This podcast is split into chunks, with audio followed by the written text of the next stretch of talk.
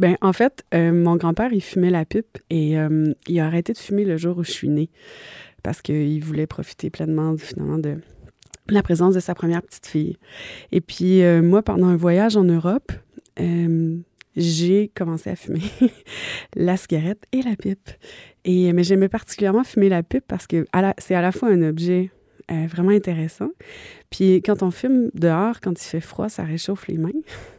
Mais c'est aussi tout le, tout le processus de, de préparer la pipe, euh, bourrer la pipe, euh, puis ensuite, une fois qu'on a fumé, bien, il faut la nettoyer, il faut la curer, tous les outils qui viennent avec l'objet de la pipe. En tout cas, je trouvais ça euh, un bel objet, puis tout le processus autour aussi. Quand j'allais en Gaspésie, parce que mon grand-père habitait là, ça m'arrivait, ben, soit de fumer la cigarette ou la pipe, puis il, venait toujours proche de moi pour euh, sentir ça, sentir ma boucane.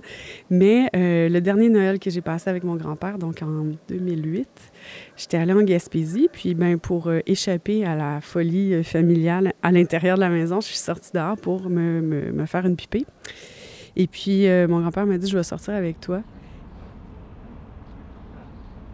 Et puis ça a été vraiment un beau moment parce que là, j'ai bourré ma pipe, je l'ai allumée. Puis là, il s'est collé sur moi, vraiment. Puis il humait, il humait, en fait, euh, la boucane. Puis il me disait que c'était un de ses meilleurs souvenirs, en fait, que de fumer la pipe, puis qu'il était vraiment heureux qu'on se retrouve autour de la boucane.